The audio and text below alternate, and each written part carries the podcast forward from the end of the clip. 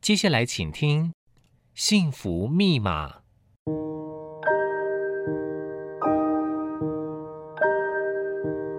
物质的拥有只能带来短暂的快乐，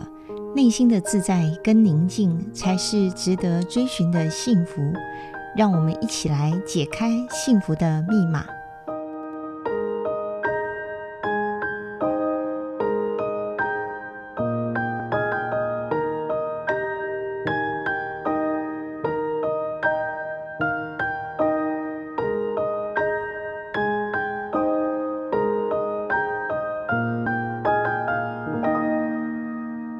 欢迎收听《幸福密码》，我是主持人张丽君。今天是我们二零二四第一集的一个节目的播出。呃，我们要先跟听众朋友说一声新年快乐，祝福大家平安、健康、幸福。那我们《幸福密码》每一集都会邀请在各个领域有一些特殊的贡献或是很特殊的人来分享。很精彩的生命故事，那我们可以从他们的生命故事中去赞叹，或者是学习，啊、呃，或者是我们从中间可以得到我们属于我们自己的幸福密码。那我们今天非常开心能够邀请到跟环境保护有关的一个很特殊的，就是呃林耀国林老师，林老师你好，哎，主持人好。各位听众，大家好。呃，林耀国老师他是我们台湾一个很特殊的一个，算是老字号的一个环境保护的一个团体，叫做荒野保护协会的一个创始会员哦。呃，后来也担任过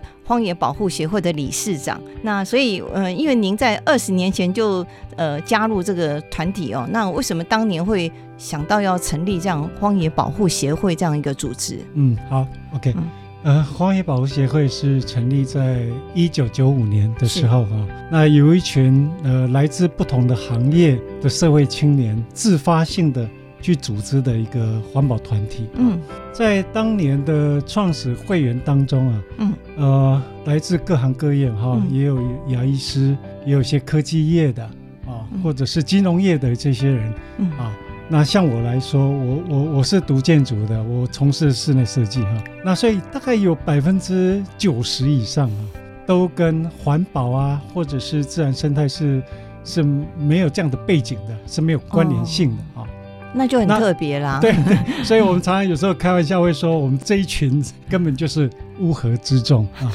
呃，来自不同的的领域嘛啊。嗯。但是呢，这些乌合之众呢，它有三个。共同点就是，我们都喜爱自然，嗯，我们都关心环境，我们对这个世界怀有热忱，嗯啊，所以呢，我就这样子，我们就把这个呃荒野保护协会就组织起来。那当年你们是呃怎么样子透过彼此的那个呃连接呃认识？是不是大家去登山啊，还是怎么样？嗯哦，没有没有，我、嗯、我们这群人，呃，这群人有一个组织，就是有点类似像。读书会的这样的一个一个形哦态，啊就是嗯这些人我们都非常的好 学，所以我们就呃不定期的会聚会在一起，然后邀请不同的领域的人来做演讲，来做自我学习哈。啊是，对，那呃，其中我记得有一次是邀请到我们的创会理事长徐元修老师，啊哦哦，徐元修，啊然后请他来做一个演讲。我记得那时候演讲题目应该是台湾自然之美。嗯哦啊。那我因为我们都不同领域，我们跟很少，其实我很少有机会去到大自然当中去认识台湾的自然之美啊。嗯、那透过那一次的演讲当中呢，我们发现，因为我记得徐老师那时候用的几张照片是对照的，嗯，就是说曾经在两年前某一个海岸线，嗯啊，它是非常的自然，嗯啊，非常的漂亮，啊、非常美丽，是。是可是两年后。它却堆满了消波块啊，就是所以它那个自然的反差就就不见了。对，嗯、那个反差是让我们当时非常非常震撼的，嗯，非常震撼的。因为那个我记得那个海岸线是那个呃，应该是花莲到台东沿着滨海有一条台十一线，嗯嗯，那因为台十一线它那时候可能是因为车流量的关系，所以它想要把它拓宽，嗯，公路单位要把它拓宽。然后拓宽为了要保护那个路基，所以就把那个很自然、很漂亮的那个海岸线啊，堆满了沙坡块。你就知道那个沙坡块堆在上面，那个水泥的肉粽是丑陋极了。嗯，那样子的破坏，其实要恢复，即使我们把它移开，要恢复都要几十年，或者是很长很长一段时间才能恢复自然的嗯，状态啊。这让所以嗯我想到那个齐柏林导演那时候对看见台湾，对他也是哦，那个那个影像哦，是对，很美，可是又有一些很丑陋的，对就是一种对照。对我们嗯看到这样画面就会觉得很震撼嘛。对，是是对，所以你所以们当时就成立这样一个协会。，对，然嗯后呢，我因为我看到这样子，所以我们开始就就有一些呃急迫的危机感嗯啊、那我我们在想说，我们也担心呐、嗯就是如果有一天嗯我们的下一代，嗯，他需要从一些老照片或纪录片当中去认识台湾曾经的美丽。嗯嗯嗯那如果真的有这么一天的话，嗯那我们的孩子问我们说：“爸爸，嗯，为什么你们当时面对这样的破坏而毫无作为？”嗯，我相信我们会羞愧的无地自容是啊、所以呢，我我在那个时候，我我们大家就讨论说，因为毕竟一个人的力量是有限的，嗯但是如果把它组织起来一个嗯团体、嗯一个团啊队的话，，嗯集众人之力，它就能够展现出更大的力量，来阻止这样这个呃环境破坏的事件不断的发生嗯嗯啊。所以是因为这个原因，所以我们就呃组织荒野保护协会。那哎荒野保护协会，呃，因为这个名称很特别，所以你们一开始的一个 focus 是不是放在荒野，还是是是哦荒野， 这这这个我在在早期经常会被问到这个问题，嗯就是你们荒野保护协会到底要保护什么？嗯啊，荒野保护协会顾名思义就是要保护荒野嘛。嗯那荒野是什么？嗯荒野就是荒芜之地嘛，嗯是指比较自然的地方。那可是大家都觉得说荒芜之地是没有价值的地方，你这是荒地嘛，嗯所以荒地就要把它开垦来做经济利用嘛。啊，啊哦，所以是一般人的观念是这个样子的是啊。但是呢，我们的想法是不一样的。嗯因为我们觉得说，荒地除了没有人，它什么都有嗯啊，它有植物，嗯还有植物就会吸引很多的草食性的这些物昆虫会进来，是然后动物它一层一层上去，嗯，所以在一个荒地当中，除了没有人以外，嗯它其实是非常丰富的，它是一个生物多样性的一个地方。对这样的地方呢，它充满了各式各样的生命力，哦是所以呢，它需要嗯被保护下来哦。啊。这就是我们保护荒地的一个主要的概念。那我很好奇，就是台湾当时有很多。呃，你们一个一个去勘察，还是所有的荒地，你们要列管或是编编号啦、列列册这样去保护他们呢？呃，其实台湾现在自然的野地其实是不断在受到很多的威胁，嗯因为很多的，比如说本来不适合开发的这些山坡地，现在因为经济发展哦，就需要可能就变成农地啊。嗯哦，或者是变种植很多的这个高经济的这些作物，所以它不断在消失当中。嗯我们是没有没有，毕竟民间团体还是嗯力量有限，我是们人力还是有限的。是是所以我们并没有这样，但我们只能说，我们发现一个，然后呢，发现一个问题，那我们就针对这个问题去做一些行动的策略，这样的安排。哎，哦大，概了是这解样。。哎那现在的荒野保护协会已经是台湾很具影响力的一个环保团体哦。那我想，环保团体，因为我们都是民间组组织，要动用到很多的义工，那我们怎么样去运用这些人力？那当然，我们知道，呃，凡事起头难，要从这样子一个。二十多年前完全没有什么概念，大家没有环境保护的一个概念，要把它从头做起哈、哦，那真的很需要推广。那我想要请问老师，那时候你们是用什么方式来慢慢的推广，把这个概念然后普及到一般人都听过这样荒野保护协会，也都知道这样一个团体？好的啊，呃，在早期我们常常会问到这个问题，说那我们呃可以什么样的方式加入你们的协会啊？嗯那其实我们常常都跟他讲，如果你要成为我们的会员，其实很简单，跟我们当时的三个共同点是一样的。嗯我就问他说：“你喜欢自然吗？”喜欢，嘿。然后第二个问题就是你关心环境吗？关心啊。那你对这个世界怀有热忱吗？怀有热忱，OK，那你就是我们要的人，嗯你就可以加入荒野保险。但是呢，呃，如果我们要成为志工，我们现在呃荒野保险会总共有十三个群组嗯啊，嗯十三个志工的群组。哇，那那这个当中呢，有很多的不同的呃面分向。工哦，啊，那不同的分工，其中有一个很重要的就是推广讲师。嗯嗯嗯啊，推广讲师，因为我们觉得就是一个很好的理念啊，嗯你要让更多人来支持，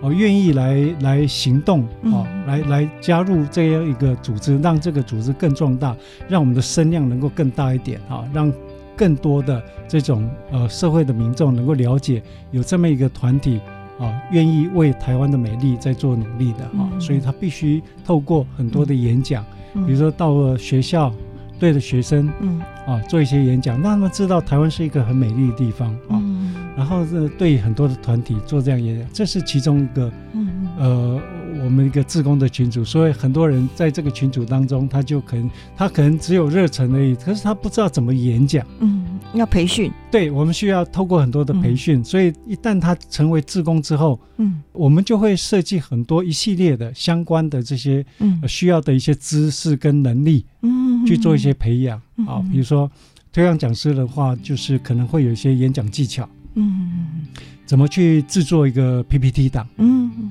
啊，类似像这样的能力，然后呃，也许透过一些视讲，嗯就我们对着我们自己，因为一般的人对面对大众总是会很紧张嘛，哈、对啊，对，那可是呢，我们就会设计很多的这样的场合，对着我们自己的伙伴来讲，然后我们嗯伙伴给他一些回馈，对，慢慢他有一些自信的时候，他就可以在外面就可以去很好的去执行他所被分配的任务，这样的。这有点像我们法鼓山人文社会基金会有培养我们的新六轮的种子教师，嗯是的，对，那因为他要推广圣严法师的一个新六轮的理对的念，所以就必须要培训这样的一个讲师。是是，然后他们可以以到企业啊，或者是学校啊，或者是其他的机构一样去的事情，是一样的是是工作，是嗯对，一样的性质，对了解。对。那那所以我们每个、嗯每个群组都有不同的属性嘛，哈、哦，嗯嗯，比如说我们也有特殊教育的哦，工还作有委员会，哦，就针对一些比较身障或者是、嗯就是智智障的这样的的、的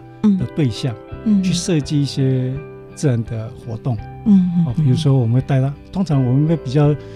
呃带他们比较。比较相对是场地是比较安全的地方，比如嗯说大安森林公园，哦，哦，那这些人也许是轮轮椅族，嗯嗯嗯，他平常行动是不方便，他其实往往常常会被排除在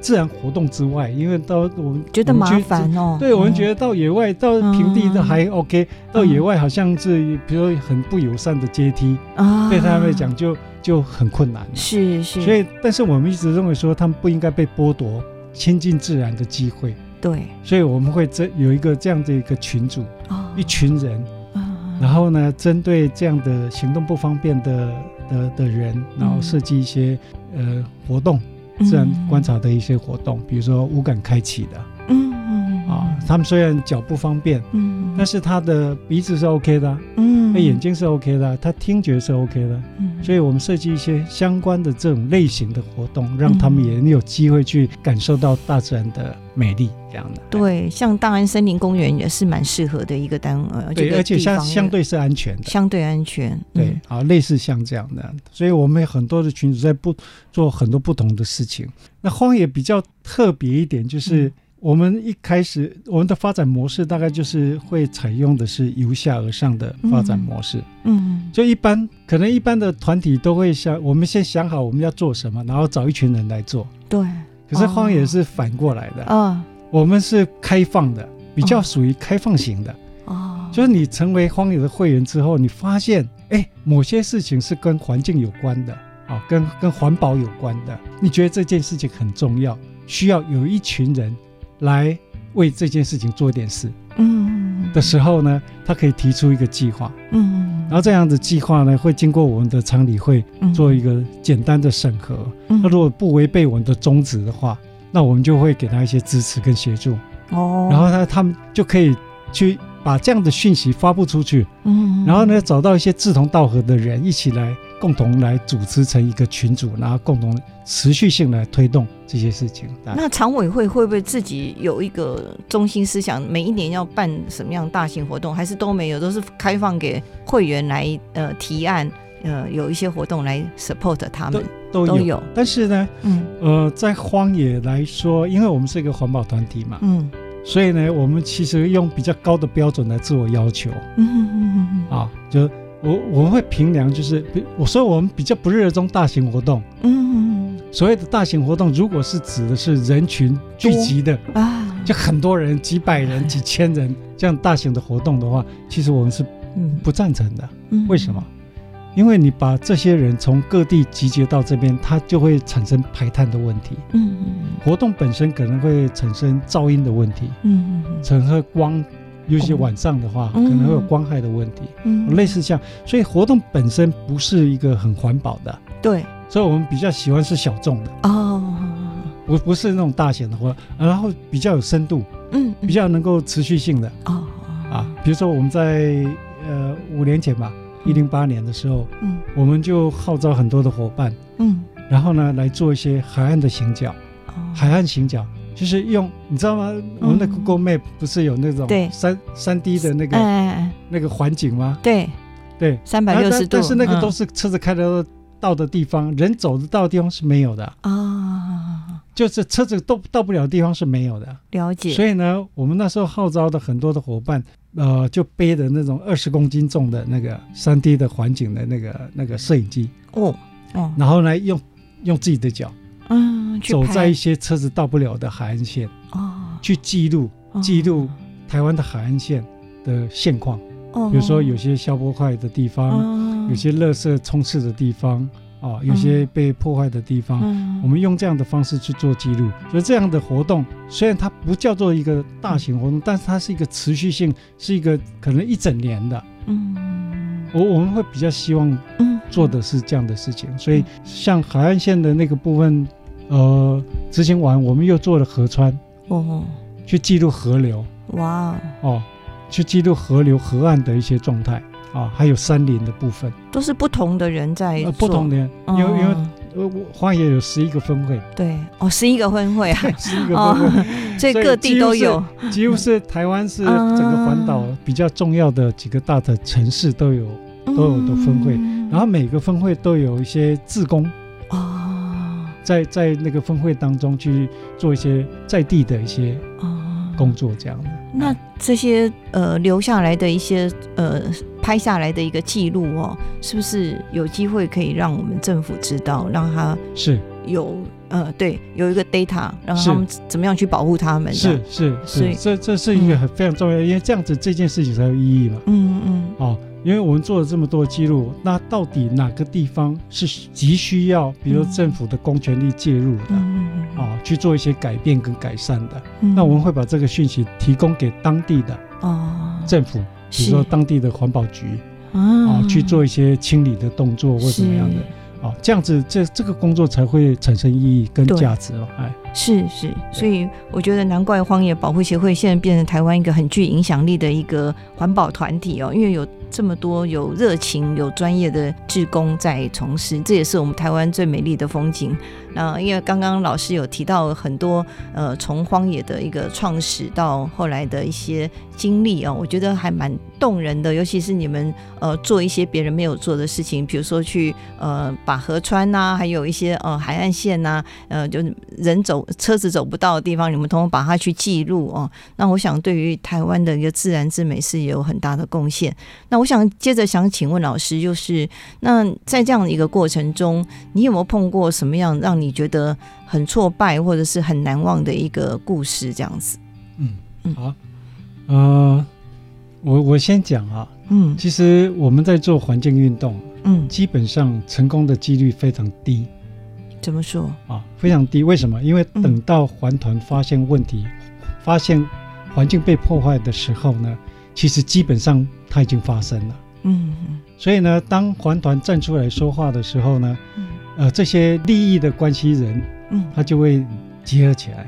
对抗，来对抗。哎呦，所以呢，你看我人单势薄的这种环保团体，其实是非常非常困难的。是，啊，所以我们顶多大概也只能亡羊补牢啊。啊，那所以呢，其实我觉得这是所有环团最大的挑战，不只是尤其是荒野，对，环团，对，嗯不不只是荒野哈、嗯因为我们共同面对的就是一个，我们嗯常这样比喻，就是它有点像那个传说中的九头妖龙，嗯，你砍了一个头，它又冒出一个头来，好可怕，所以环境保护永远跟不上环境破坏的速度。对，哦，这是这是我们呃最大这目前最大最大的挑战跟呃，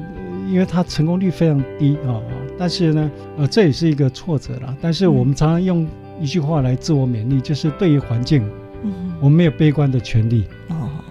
啊，我们只有付诸行动，它才有可能带来真正的改变。啊嗯，所以我们常用这样的话来互相勉励啦。哦不然真的会很无力耶。真的会很无力，真的会很无嗯力。但是有时候，以以我们现在来讲，到到我们走到这段这么多的年度下来哈，嗯年份下来，我们所做的一些努力，其实已经慢慢看到一些成果嗯啊。怎么说呢？啊，以以荒野来说，我们已经办了八届的环境行动论坛。嗯嗯嗯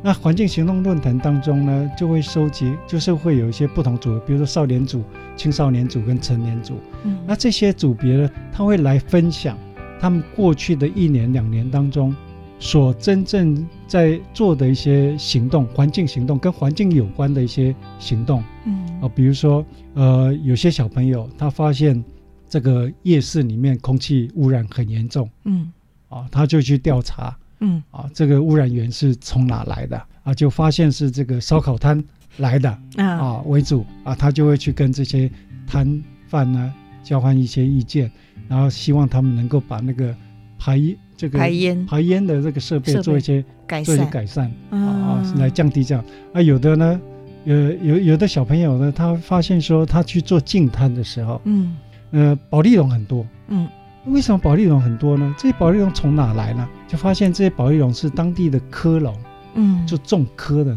养科的那个科龙，哦科农，他要把那个科架嗯浮在那个水面上面，所以呢，哦保利龙是它的浮具，但是保利龙是容易被风吹雨打，然后就就就就跑掉了，跑掉哦了，就跑掉了。嗯，那最后就呢变，成一个污染的，就变成是个污染源。嗯，所以呢，这些小朋友他就去找这些科龙对话，嗯嗯，有没有可能把这些改成比较环保的、嗯比较耐用的嗯嗯的的的材质嗯哦？然后呢，这个也去找一些开发的厂商，就是那种用比较环保的材料去制作可持续性使用的这样的辅具的这些厂商去有一些对话跟互动啊。那看看有他成功吗？呃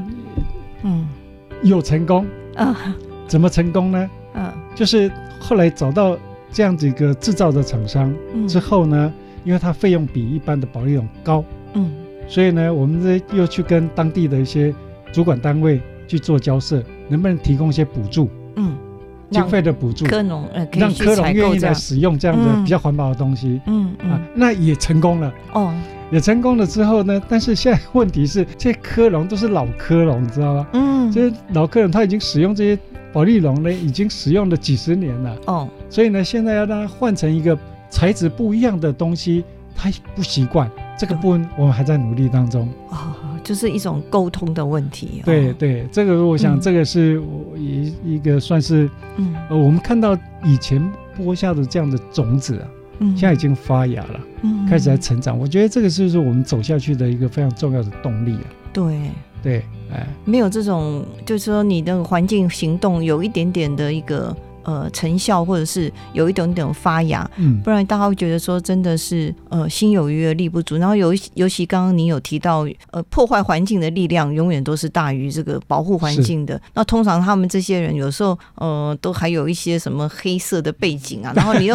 怎怎么样去跟他对抗哦？那真的有时候那有时候人家说身家性命都会有一些是危险性，啊没，错，真的没会错有嘛？哦没错，没错，嗯真的是，呃，嗯现在可能比较，因为现在国民的环保意识比较高啦，啊、嗯嗯以前呢好像就是一小撮人在跟这这么大的一个一个一个利益组织在做对抗啊，所以是是真的，我觉得很多的环保前辈啊，嗯，他们是这个冒着生命危险，还有嗯嗯倾家荡产。真的啊，那好在令在人感做这动件啊事情，在做这件事情，是所以是非常是非常令人出敬佩钱。出啊力，对，没错，然后也要抗拒这种压力。是的。哦而嗯且你看，你看家里的人都、嗯，都受到一些威 胁了，对不对？你想想他压力有多大？对啊，是啊，所以所以早年我们是很多的前辈，真的在环保的嗯，很多的前辈是非常值得我们敬佩。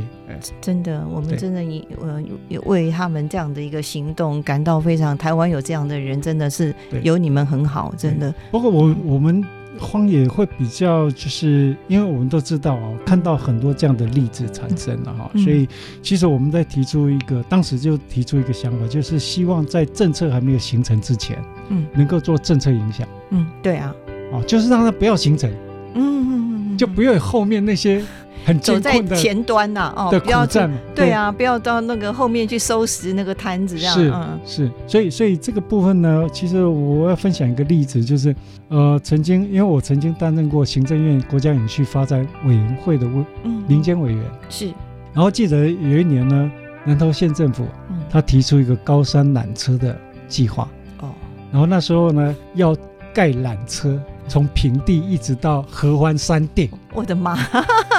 到合欢山顶为什么？这听起来就很恐怖，对啊，他的说法是，他是说，因为每年因为合欢山是最容易到达的三千公尺高山了、你车子就可以开到嘛，嗯 你走到主峰也几分钟就到了。OK，它是非常非常容易亲近的一个三千公尺的高，其他的高山可能都要背着背包，然后啊走对的步道就对走很远嘛。嗯没哦错，对，那所以呢，很多人喜欢去合欢合欢山山赏雪。对所以每年到观光就雪季的时候呢，就可能大塞 车，对，所以他弄所个以缆车是所吧？以他要弄一个缆 车，所以弄个缆车的想法就是，因为我要减少排碳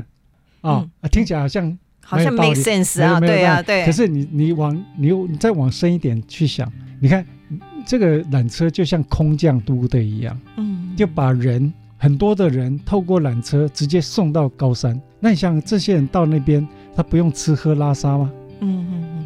对不对？嗯相对那个地方呢，可能就会很多的。你看现在都有很多的摊贩在那边嗯，卖一有些有有，嗯，对吧？嗯，那如果是这样子有咖啡啊系统的话，，香肠啊会不会接下来就很多的商店会盖起来了嗯，，不得了饭店盖起来啊了，就民宿盖起来了，啊，对不对？就很是像亲近农场啊，就是 嘛，青青农场就是一个三叔的例子。就很难看呐，那对个环境被破坏的很厉害，是，的嗯，他就三叔嘛，嗯，三三叔叔就是全部民输民了，民宿业者也输了嘛，他也没有赚到很多，对是，啊嗯吧，游客也输，因为本来到那边想要清静一下，结果一点也都不清静 太热 闹了，啊对，不对，然后环境也输了嘛，嗯对嗯所以三个都输了，这个好所以所以所以此风不可长，以绝对一，定要把它挡下来。嗯所以那时候我就跟几个民间委员就一起联 署，要求这个南投县政府呢要到行政院来做报告。候啊，我在猜想啦，嗯，后来就不了了之，为什么呢？哎我猜想他可能被知道说被环团盯上了，啊，所以呢这些这个路很难走了。嗯很难走，所以他连来报告都没有来报，就从此就取消掉而了。且我你觉得对啊，而且你不要说光是游客，你光是盖这个缆车就要破坏多少环境啊、是，而且他还经过国家嗯公园的范围，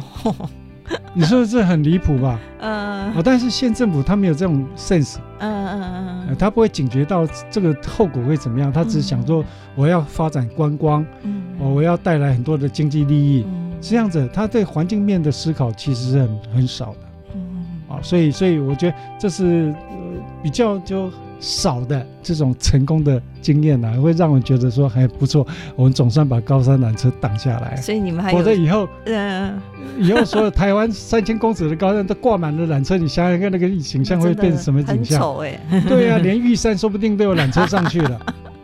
有可是吧？能那我们对玉山会一个什么样的态 度？对尊尊敬？对不会啦，没有了，嗯因为太容易了嘛。对太容易了，对啊，对所我以们那所以种护国神山的概念没有了，对嗯啊，所以所以我们要要很感谢、呃林老师你们这样的把关哈、 让我们台湾的环境没有再被恶化哦，那真的是蛮了不起的。那林老师他其实。伴随着荒野走过二十多年，那想请问一下老师，呃，我们荒野协会跟其他的环团哦，它的一个属性有没有什么差异性呢？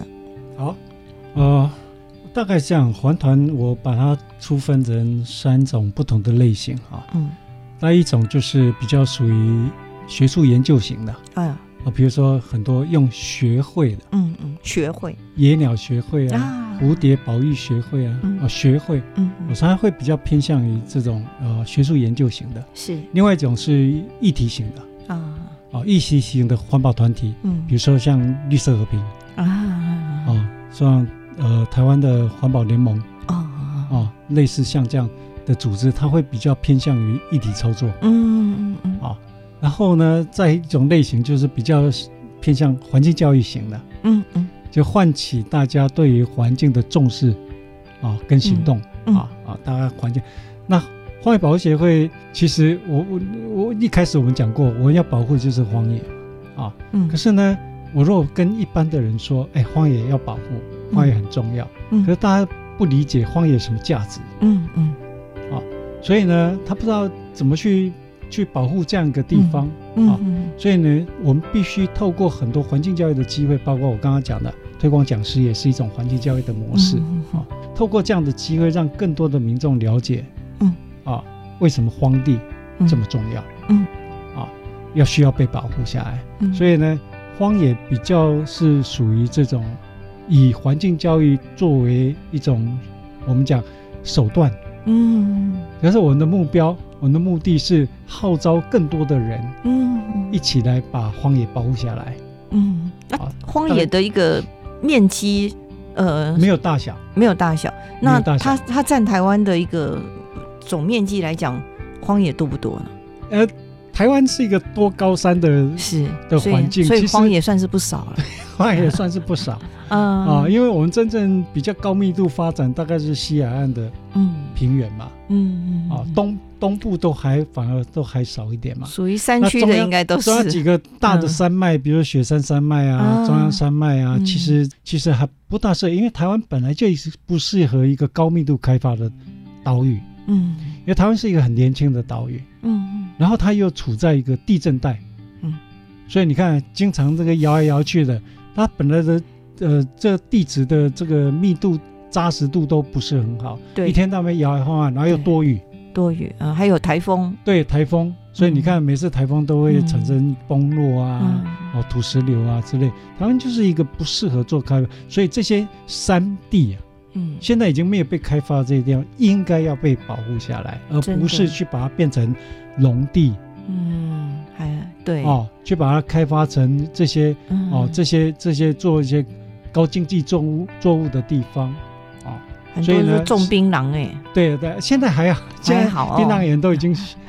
因为现在价钱不好，哦，了哎 解，所以现在市场机制啊是是呃是，价钱不好，其实也好了哈。哎，所以对啊，所以他们现在槟榔园大家都嗯槟榔没有砍掉了，可能就是槟榔还在，那做一些林下经济嗯，对就在槟榔树的底下嗯种一些比较耐阴的一些作物这样是子。是是，哎啊。嗯，那我我有这个好奇，就是说，像那个我们现在这个荒野保护协会已经走了二十年了哦，那未来是不是要跟世界接轨，或者要要做什么样的一些转型或怎么样？那、嗯，组织有没有考量到这个问题？其实这样的嗯啊、我们有一个国际荒野，哦，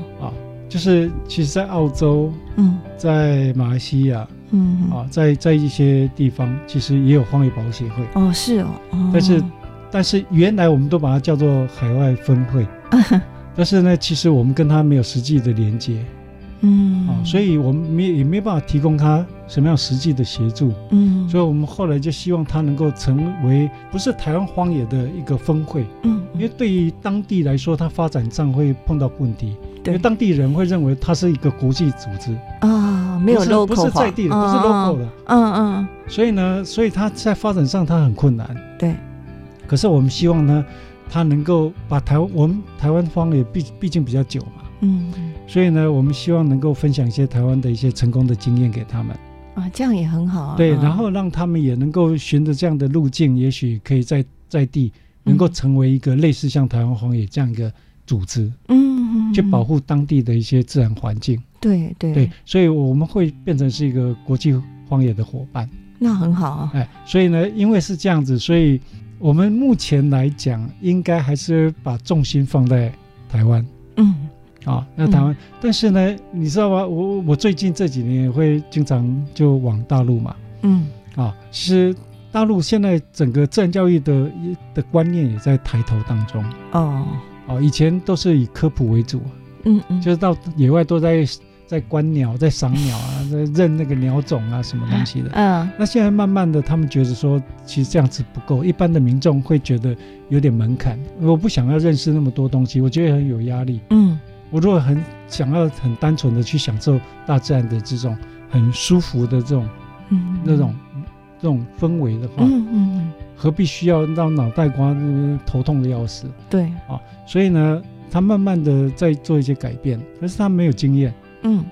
所以呃，不管是荒野啊，我们也有协助阿拉善嗯，基金会，就嗯他们去做一些培训，哦，自然导引员的培训，是对，然后把我们在做环境教育的一些经验，然后设计一些课程，然后去带领他们的人，嗯嗯然后去做这样的学习。嗯，那希望能够呃呃，他们也能够把这样子的的这种活动的形态啊，在大陆有些发展。那我我个人本身我也是在做一些自然教育者的培训嗯啊，因为因为我还是有带活动，但是带活动嗯嗯我是把它定位说是我在做示范，嗯，因为他们有时候讲听啊、对，跟做是两回事，是啊，有时候听听我知道我懂，可是你叫我做有有点困难啊嗯，那我做给你看。嗯啊，就一用实际的营队啊，哎然后我我做给你们看，所以我活动，但是我现在慢慢因为年纪大了，现在慢慢把它比例缩小一点，嗯，反而是我把比较大的重心放在自然教育者的培培训训面，上面，嗯，因为中志老师的培训，这样才会代代相传嘛。，对他他能够、一个他能够延续，嗯，第二个他的影响力会更大。我一个人顶多带带三十个人，好不好？对你影响三十个人，我只有影响三十个人嘛，嗯可是我如果带三十个老师，嗯，每就变一次九百， 对对，那个影响力就更大了。那我现在会比较把重点放在这个地方，这个大概就是我们如果以说要说国际交流，一种大概永续的概念了。对对，大概我们能够发挥的影响力大概是那我就是觉这得样大陆也蛮需要的这一部分非常需要。嗯你知道我为什么要去大陆吗？嗯很多人都会问说你为什么会想去大陆？当然这是一个机缘了哈，嗯但会加深我想要去大陆的原因，你知道吗？曾经有一年我去马祖，嗯马祖有一个地方，它申请环境教育场所认证。嗯那我们去那边的时候，他要去做一些演示，嗯，就他带我们到一个海滩，叫做黄金海岸，嗯因为那沙子是金黄色的。嗯嗯可是到那个地方的时候，我发现整个海滩上面都是垃圾。哇然后，可是因为他们是以地质为主，诶，马祖要成为地质公园嘛，所以嗯他就以地质为主。那在在整个活动带领的过程当中，他竟然对这些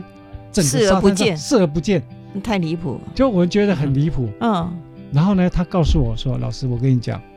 我们上个礼拜才清过，清不完。清不完。嗯，那我就那时候呢，我把几个身边的垃圾捡起来看，那上面有的有字嘛，我说大陆来的都是简体字。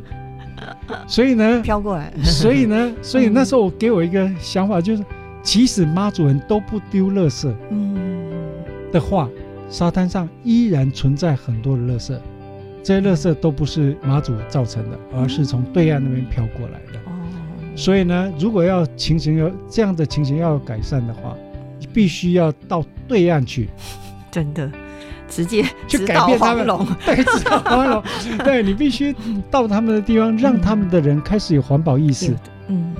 这样的情况才有一那天。你要先从福建开始做起所。以，所以我第一站是到福州， 没 错，了对，因解为。是闽江嘛， 是是是，过了一个江就过来。对啊，都是闽江飘过来的嘛，是是，所以我是第一站就是到福州，没错，了解我真的到福州，嗯， 那我觉得，呃，其实我们讲到地球环境的恶化，我们每一个人都忧心忡忡，真的，嗯每一个人都觉得说，哎、那个地球被我们人类不知道破坏到什么程度，那嗯哪一天会不会整个地球崩坏哦？那我们怎么样？坐而言不如起而行。我小时候，我小时候就闻就听到那个蛙鸣、鸟叫啊、蝉叫，现在很少在都对市会听到这些东西对。老师，你的那个呃，还有特别强调台湾蓝雀，你是特别关心台湾蓝雀吗？还是你哦特别喜欢蓝雀？